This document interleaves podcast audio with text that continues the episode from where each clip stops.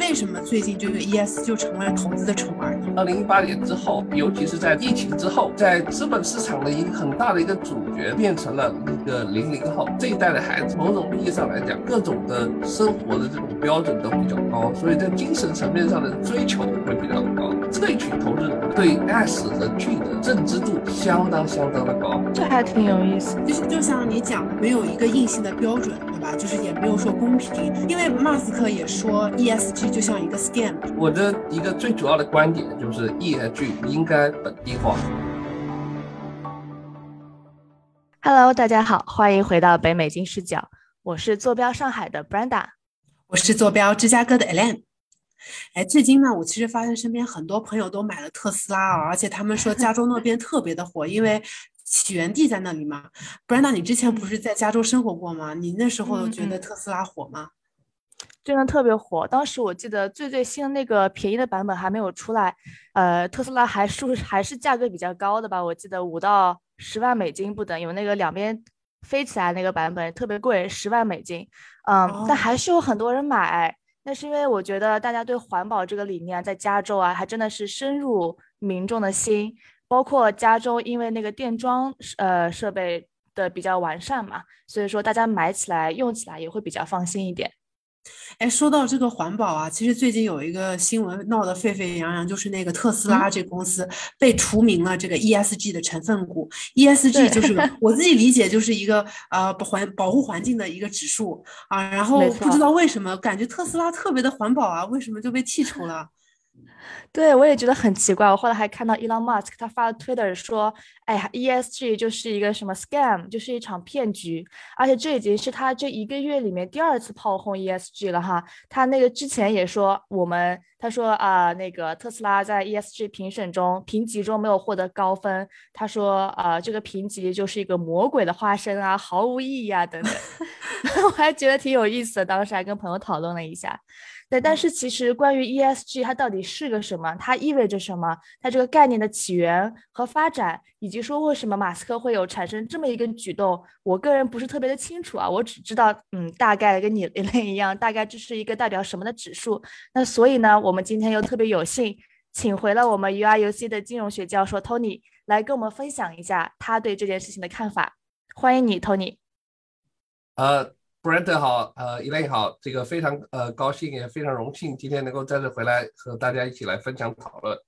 呃，希望呃这个 今天啊，在端午节之后的这个讨论，呃，不会呃给大家这个带来呃这个节日之后的这个愉快的气氛带来什么这个不和谐的地方，因为我们今天讨论的这个事情呢。这个伊拉马斯卡这件这件事情也确实很有意思啊，也就是说他 没错啊，也确实很有意思，而且呢，他确确实实呢也是从某种程度上来讲，呃，把 ESG 的又推向了另外一个风口。伊拉马斯卡我们都知道，这个他呢是一个比较有名的公众人物啊，不管他是在美国还是在中国。甚至在全球的其他的地方，都是一个非常呃具有争议性的人物。这个具有争议性的一面，包对吧？包括他替代了英雄式，就是美国英雄式的呃那样一种人物。但是呢，他另外一个方面，当然他自己本身呢，他很很多的这个语言和言语，往往情况下呢，会比较的尖刻，会比较的直接，甚至这种尖刻和直接会让人。联想联想到这个人，呃，可以有不同的解释，对吧？有些人就说这个人会比较比较港，对吧？我们上海话，有些人会比较港，对吧？啊，但是这这个有这种的解释会存在着很多方面。但是今天他讲了这个这件事情的一个呃最主要的触发点就是 ESG。其实这个很多人就不太了解这个 ESG。没错呀，Tony，那。那对于 ESG 来说，这个 E、S 和 G 它分别都代表什么呢？这个概念可以给我们解释一下吗？先。好的，Brand，呃，ESG 的呃 E 代表 environmental，就是指环境的意思。那么大家比较熟知的所谓的叫环境保护或者绿色环境，对吧？就在我们最日常生活中，在国内听的比较多的，呃，叫碳中和和减少碳排放。对吧？是这样一个概念，所以大家通常情况下讲讲这个 E 和 S 和 G 都把都不自主的就把这个思维的和这个环境保护联系在一起啊。但是呢，往往呢会忽略了另外两个成分，一个是 S，S 代表的呃 social，通常意义上的社会责任，也就是一个企业呃或者是一个个人他所承担的社会的形象和对社会的整体的呃这个呃和谐发展的积极贡献或者有效性，它的社会影响，对吧？你能举个例子吗？我感觉还挺抽象的。比如说哪个公司这个 S 特别高啊？呃，这个 S 特，我先讲几个 S 特别低的，先讲 S 特别低，然后大家可能会比较容易去理解这 S 特别高的，对吧？但 S 特别低的，也就是我们传统意义上来讲呢，就是像我们的香烟。那香烟大家都知道是一个有害的，对吧？所以这 S 呢，这个从香烟来讲，对社会的这个责任来讲，它的存在。其实没有什么任何主要的积极的意义，对吧？所以它，所以它的这个 S 会特，它的 S 会特别特别的这个低。但是对于另外呃，对于另外一些企业，那些那些企业呢？就它的它的存在会给整个社会呢带来比较积极的，不管是对于呃孩子，还是对于这个这个呃这个中呃中青年，还是对于老年人。比如说举个例子啊，迪士尼就是一个比较。典型的这个 S 这个得分比较高的，因为不管是在中国还是在美国还是在全球其他各地，它的这个迪士尼确确实实给很多孩子带来非常多的欢乐，所以呃，迪士尼在这个 S 的，嗯，好，非常好的一个企业，对吧？啊，大家可以。那赌场也可给大家带来了非常多的欢乐。那它 S 高 还是对的。那我们先讲，实际上在美国这个 ESG 的定义就很多啊。其实我们的这个赌场啊，这定义来是带来是负面的影响。我们说想这个 ESG 弘扬是我们普世的价值观，呃，它不是说哎是一种狭隘的价值观。这种普世的价值观是你在哪里都会认为这件事情它就是正确的。比如说，哎，吸大麻这件事情放眼在任何一个地方都不会认为它是一件好的事情啊。所以呢，大麻的公司，比如种植大麻的企业和这个经营大麻的企业，通常情况下这个 S 的得分都极其极其低啊。相反，反过来呢，呃，另外一些企业，比如说这个呃专门呃生。生产这种药物的治疗药物性的企业，比如说类似于像我们在疫情里面的这个疫苗的辉瑞啊，它的 S 得分就相对来说就比较高啊。了解。好，嗯，这个还挺有意思的。对，因为我之前一直以为整个 ESG 都是 E 的一个延伸，但其实 S 和 G 可能是脱离于 E，它单独存在的这么一个呃 index 是吗，Tony？对的，对的。呃，其实这样。其实，他呃，他们呢，呃，之间，呃，有一些关联性，但是这个关联性我们用来评估的时候是一个整体的评估啊，是一个整体的评估。那么我前面呢，呃，还没有讲这个 G 啊，G 呢就是代表 governance，governance。所谓的 governance 主要是指这个公司的呃治理啊。这公司的治理呢，其实大家可以呃可以设想一下，其实它有。它有很，它有很多种。我们传统意义上的这个公司治理，包括，呃，这是我们狭隘性的公司治理啊。狭隘性的公司治理包括这个公司的这个呃董事会是否具备一个独立的这个独立的一个治理结构，这个公司是否它的信息能够被透明化，然后公司的这个股东，如果它是一个董呃这个上市公司的话，公司的这个股东的权益是否得到保障，然后在公司内部层面，就是公司的员工层面是否有具备了各种各样的这个多样性？这个呢是指在公司治理层面，对吧？这其实呢有好几点，其实前面他我讲了这个他的这种指节点啊，对于这个公司治理，往往情况下在过去呢大家略微忽视，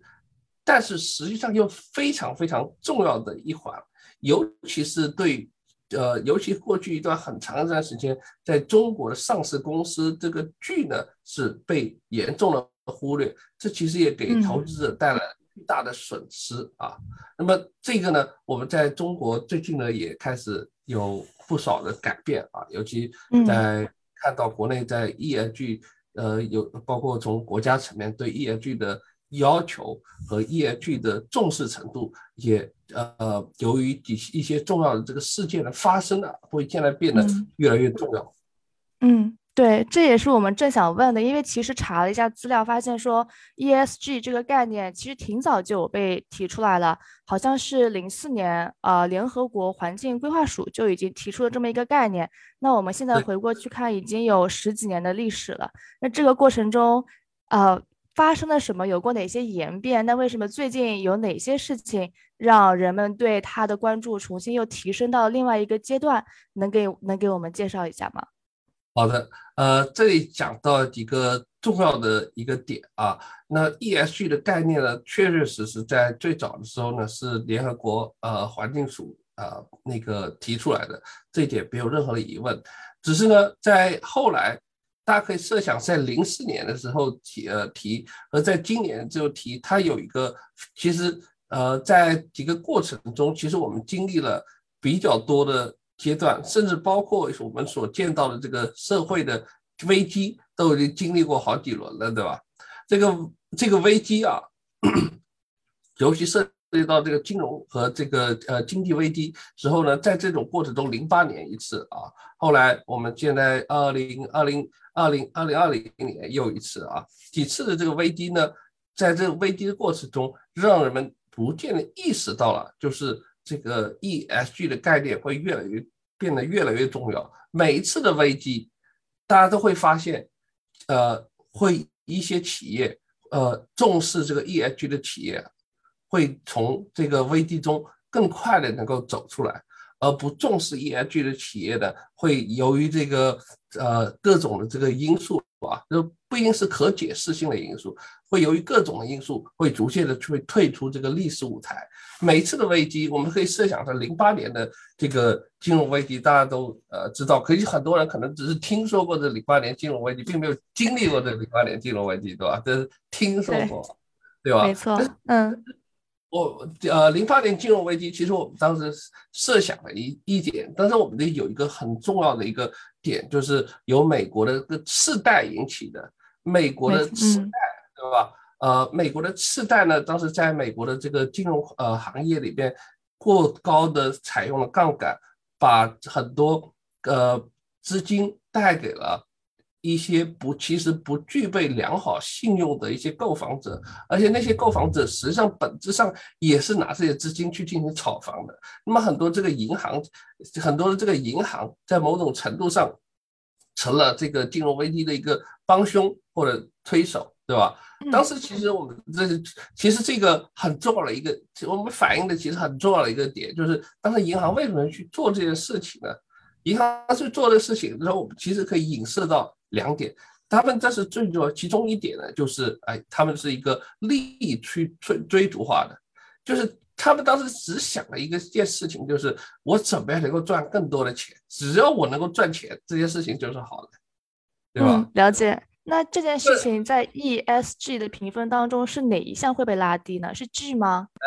对，不是这两项呢，在这两项都会拉低，在 S 和 G。会拉低，S 包括这个社会责任，对吧？我们可以去讲，就是你公司在做采取一个行为的时候，而这个这呃这个行为到底对社会的产生是积极的还是消极的影响？其实这个是很重要的，对吧？其实我们说，通常讲讲仅讲这个积极的或者消极的影响，可能大家会这个呃会。呃，比较空洞，但是通常情况下呢，它涉及到好几个层面，比如说，哎，人文的影响，人文啊，还有呃健康方面的影响，还有供应链方面的影响，对吧？那那我们可以看到，那个如果我们对社会来说，如果我们在整个社会来说推推崇的是一种经济的驱动、利益的驱动，其实它对人们的这个影响肯定是负面的，对吧？因为我们比较容易提起的就是一个拜金主义，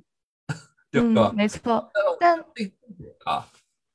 对，但是如果是一个公司，它肯定还是呃，利益还是驱动其发展的一个重要因素嘛？不能说我完全为了社会责任我不去赚钱了。那有没有在历史的长河中有那么一家公司，它是很好的平衡了所谓的利益驱动和社会责任感驱动呢？可以给我们举个例子吗？真的讲了一个非常好的问题，这就是为什么。这个 ESG 概念零四年提出，到了最近，这是二零一八年的时候才开始逐渐、逐渐的走走入这个大家主流的视野啊，又耗时了非常长的一个时间。为什么呢？因为但是我们想，任何一件事情就是 E 和 S 和 G，所以对于公司企业来讲，对公司来讲，尤其是上市公司来讲，他们非常注重，是因为上市公司我们都知道，每个季度都要有财报。那每个财报出来的时候，我都要，其实我的一个目标就是我的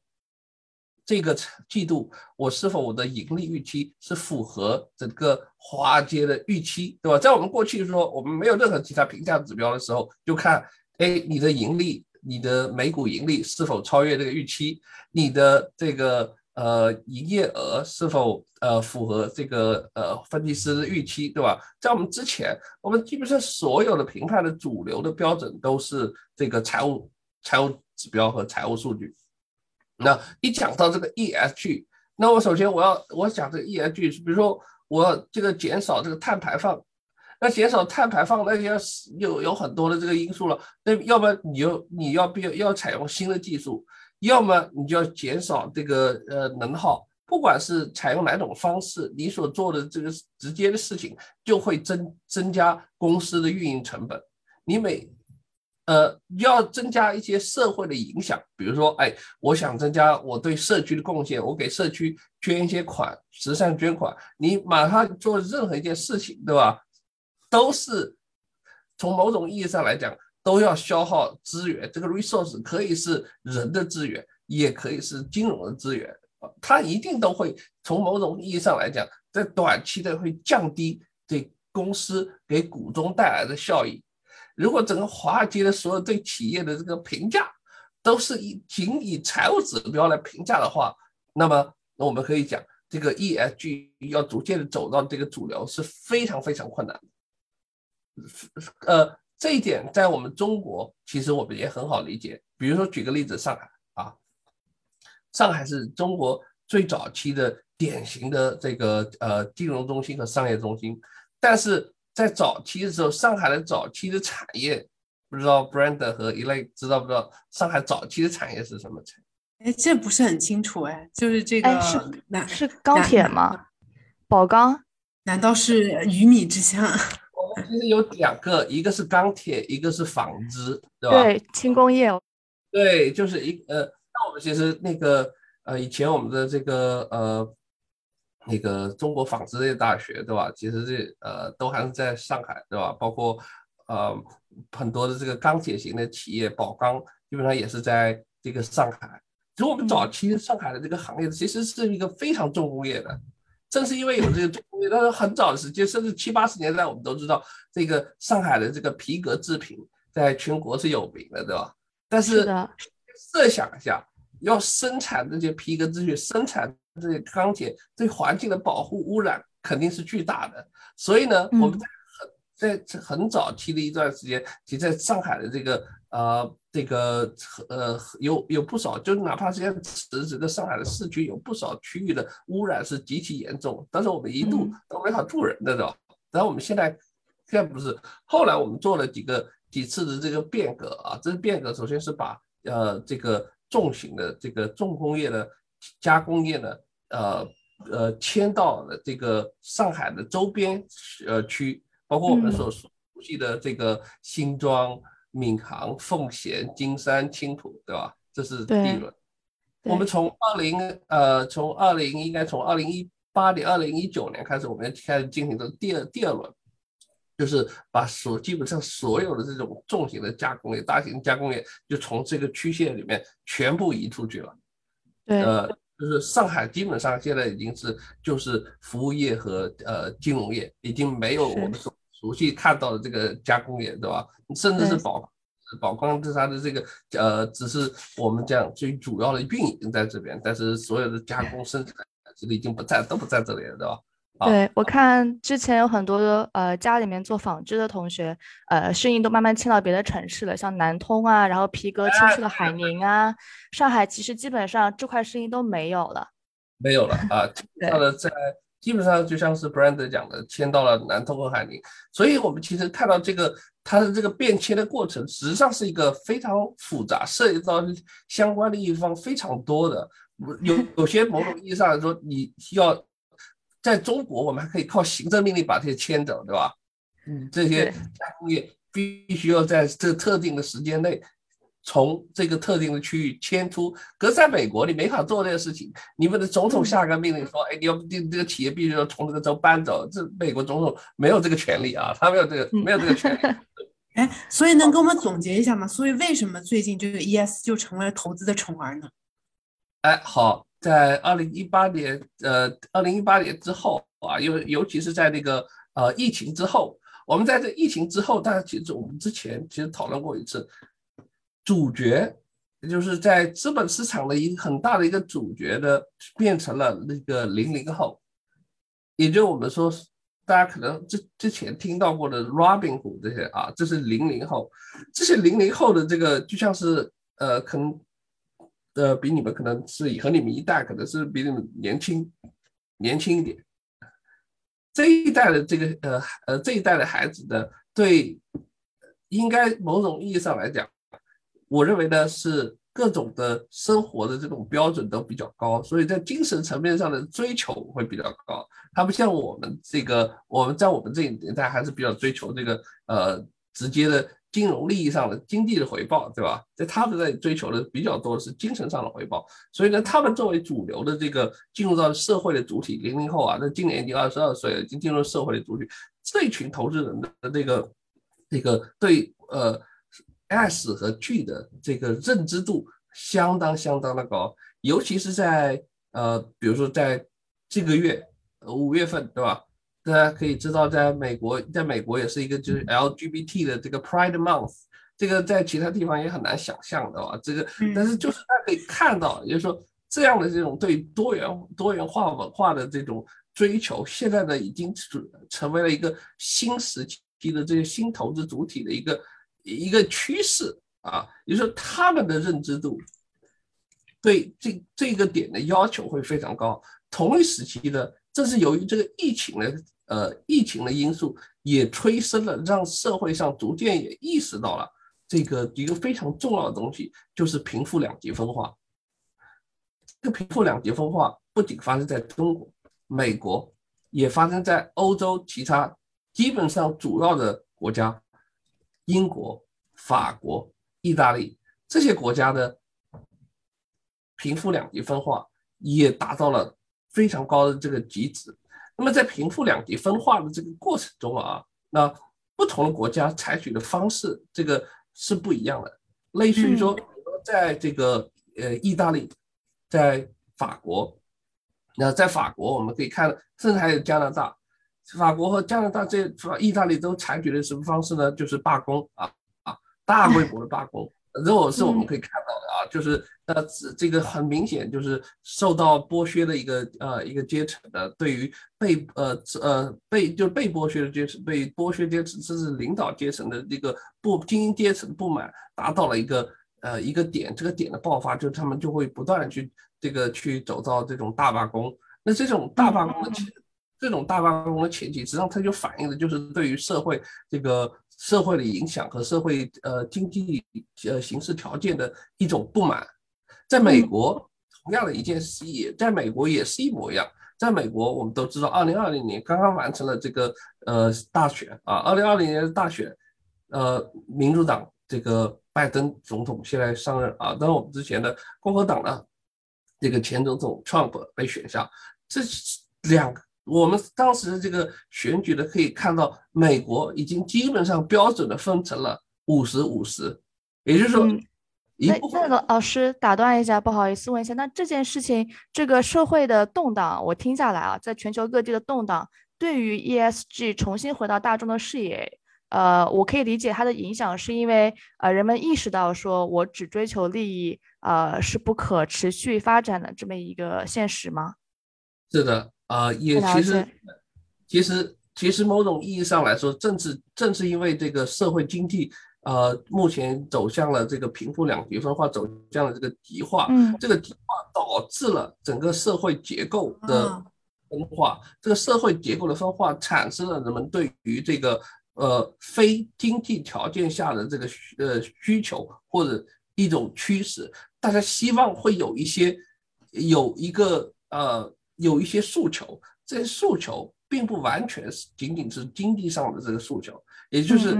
有很多人，他需要追求需求，对吧？他需要追求公平，他希望这个社会变得更公平。那么我怎么去定义这个公平，就和我们怎么去定义这个公司治理和社会影响一样，对吧？嗯嗯，很难，嗯，很难界定，对吧？啊，很难界定，就是怎么叫公平？因为公平来说，那那那为什么特斯拉这或者别人问对？对，那就其实讲到公平这件事情了。那如果说大家普众的、普世的认为 ESG 可能是去定一个公司是不是对社会有责任感的这么一个公平的标准，那为什么特斯拉会被这样的一个标准去替替名呢？会被除名呢？哎，讲到这个特斯拉，呃，这个其实先讲一个大，先讲一个点，大家会呃，包括伊隆马斯卡在这一点，他也是有一些某种意义上的这个一个误解啊。他认为就是是什么呢？他认为这个 E H 就仅仅只是 E，也就是也就是说，他说，哎，你看啊，这个美孚石油，这样是一个石油公司，suppose 是一个非常消耗能源、对环境破坏力非常大的一家公司，居然是站在了 top ten 这个榜单，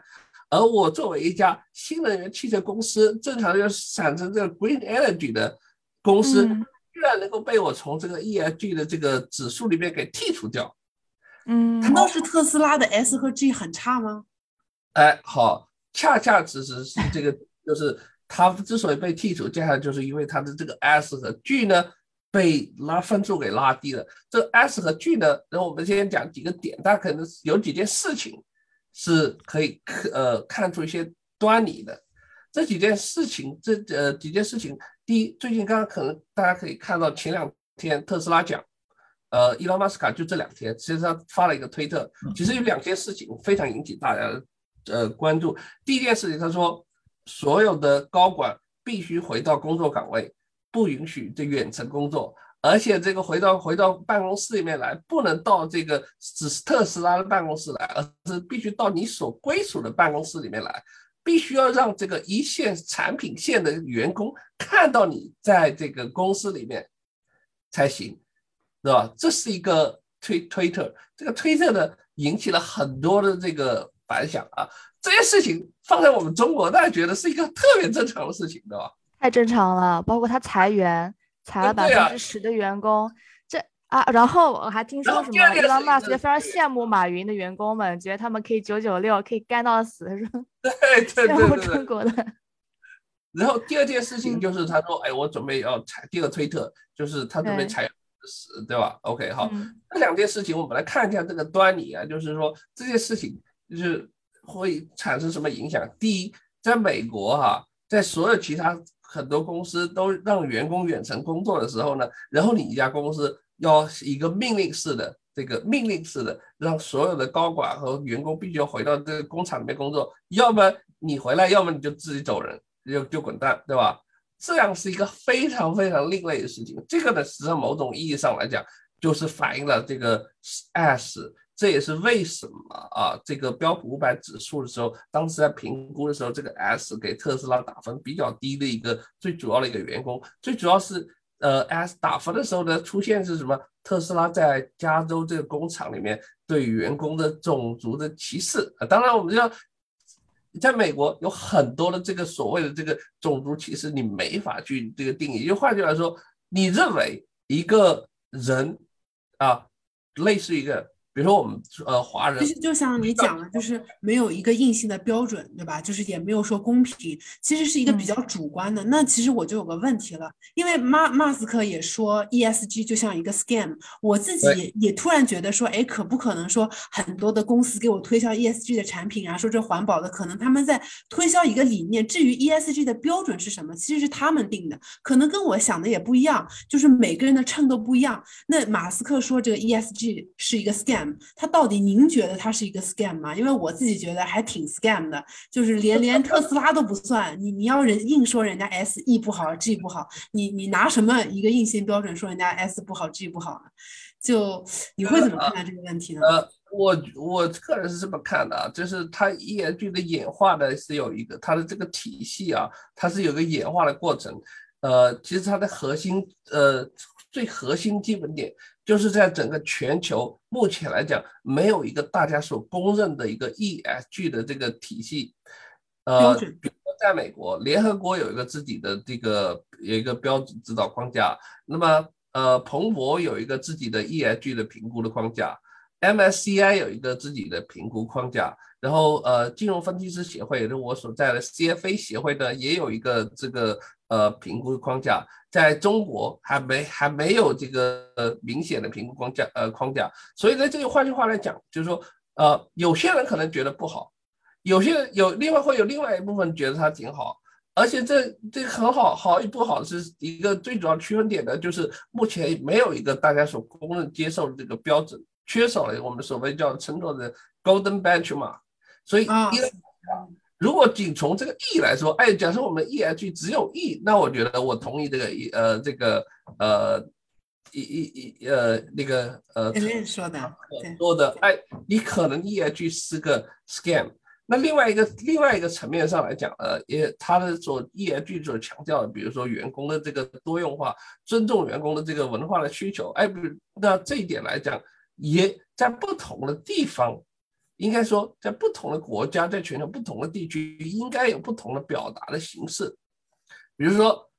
呃，马斯克的这个呃对员工的这种要求的形式，放在中国，放在亚洲，我觉得就再正常不过了，都已经非常好了，对吧？要是我们把马斯克这个特斯拉搬到中国去评这个 ESG 的体系，这这绝对得分是非常非常高的，对吧？只工作一些呃会非常非常高。那但是放在美国，它就变得非常非常之另类了。那就是因为打工就是加班加的太多了，然后大家都不认可。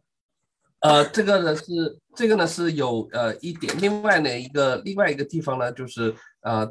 在某几个。呃，环节环节里面，就是由于他的这种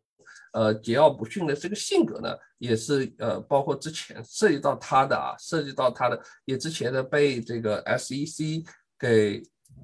那个盯上过。那么说 SEC 很多的这种诉状，对于他的诉状啊，这种法律的这种诉讼呢，对于社会的影响，对于公司的影响，通常情况下。都是负面的这个影响，所以呢，这个会呃影非常影响整个特斯拉的这个社会影响，这个 S 方面的得分。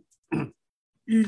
哎，那其实您这么讲的话，你也讲到刚刚政府可能说，哎，这个 SEC 对马斯克有一些监察，就是也也我自己也会有点想要有一点阴谋论，说因为你这个特斯拉被踢出了 ESG 之后，本来很多啊，我想要投这个 index，这个里面本来应该是有特斯拉的，它在大量的被剔除这些 index 之后，有更少的就是资金流进这个特斯拉，所以可能会进一步导致特斯拉的股价下跌，所以有可能也是他们想要打击马斯克的一个原因。就您觉得这种阴谋？论啊是会你你怎么看待这个阴谋论呢？另外一方面是 E S 它被剔除之后会对特斯拉有什么样影响呢？除了就是股价下降下跌这种影响之外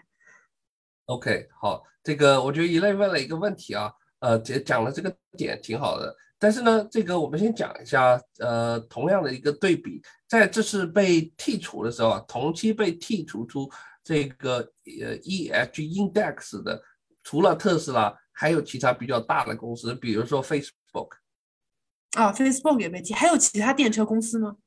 还呃，其他电车公司没有，还有呢，就是我们就大家比较熟悉的这个传统汽车公司雪佛兰也是被剔除剔了出去的。也就是说，在这个一呃此时此刻标普的。Eh Index 里面只有三百三百来家公司，但是呃 S n P 标普五百指数本来它有五百家公司，也就是说有近两百家公司是被剔除出去的。所以这仅从我们这一点来说，呃，我们呃这个不能不能完全来用这个描述来说是一个阴谋论。第二点呢，就是呃确确实实从某种意义上来说，会有一部分的资金的流出，比如说它被从这个标普五百的这个 ESG 这个指数剔除出去，那么投这个 ESG 的这个指数的基金那部分呢，当然就没法去配置到这个特斯拉上。但是目前来讲，呃，标普呃标普的 ESG 指数的这个基金还是非常非常少的，这和标普的五百的指数的基金是两个概念。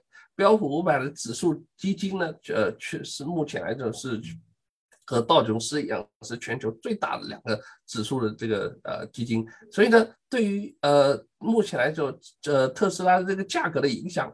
呃，是有负面的影响，但是影响呢是有限，因为毕竟呢，这个盘面盘子还太小。但是如果随这样的这个事，这样的这个事情呢，在不呃那个不断的发酵的话，随着这个 ESG 理念会不断的升，不断的重视越来越高的话，当然说这个特斯拉未来会不会有更多的这个资金，呃，尤其是 ESG 呃相关联的这个资金去支持它。那可能会相对其他的这个公司来说会少一些，但是它更主要的股价还是由整个宏观经济以及它自己本身的这个基本面来支撑。嗯，所以就是说影响有，但是不大。总的来讲，剔除这个事儿就是有点影响，但没有很大，是吧？对的，对的。但是你觉得我们觉得更影响更大的是，大家比如说昨天他在发布了说特斯拉要裁员百分之十这件事情之后，马上股价就跌了百分。呃，股价就跌了百分之九，对吧？那这件事情呢，是从我们从某种意义上来讲，它的社会 S S 就更差了，对吧？然后这 S 一差，我们看，哎，整个事情还是那百分之九就没有了。所以呢，我可以看到，现在 E 和 S 的距啊，是对企业是会有一些呃不小的影响，而且这个影响只会越来越大。嗯。而且我听下来，感觉每一个金融市场环境里面，对于 ESG 的标准都是不太一样的。同样一件事情放在美国、放在中国，它可能得到的得分都是完全不一样的。这可能非常受社会环境还有它的文化环境所影响哈。对，我也感觉。我在这里要替马斯克喊一句冤，他就应该来中国。就是哪里有错了？哎，那其实我们今天的那个两，就是讲这关于今天从 Tony 这边了解到了很多关于 ESG 的知识，还有就是聊了这个特斯拉的问题，我个人觉得非常有意思啊。那除了呃刚刚所讲的一切之外，您对这个马斯克、特斯拉还有 ESG 这些方面还有什么评价想要最后跟大家分享的吗？我的一个最主要的感呃这个呃观点就是 ESG 应该本地化，应该根据每个地区的不同这个情况和以及它的人文和文化，我就来制定各个地区的相应的这个标准，而不是应该有一个普世的一个标准。同时，我们应该积极的支持创新，不应该让 ESG 成为一个呃束缚创新的一个一个枷锁，对吧？嗯。对，是这件事情的确啊，就马斯克这件的确反映了这个创新动力缺乏，而且我觉得你讲的这个因地制宜的标准制定其实非常的重要。那我们下一期呢也啊会请到 Tony 来跟我们更深入的聊一聊美国和中国 ESG 的发展现状怎么样，未来会有怎么样的机遇和啊期待呢？那这期节目就到这里结束了啊，喜欢我们的听众可以订阅和分享，我们下期再见，拜拜，拜拜，谢谢 Tony。呃，谢谢 Elaine，谢谢 Brand。跟金视角聊人生，感谢您的收听，请在各大播放平台和公众号上搜索“金视角”，订阅我们的栏目吧。金融的金，事件的事，角度的角，一键三连，从我做起。我们下次再聊。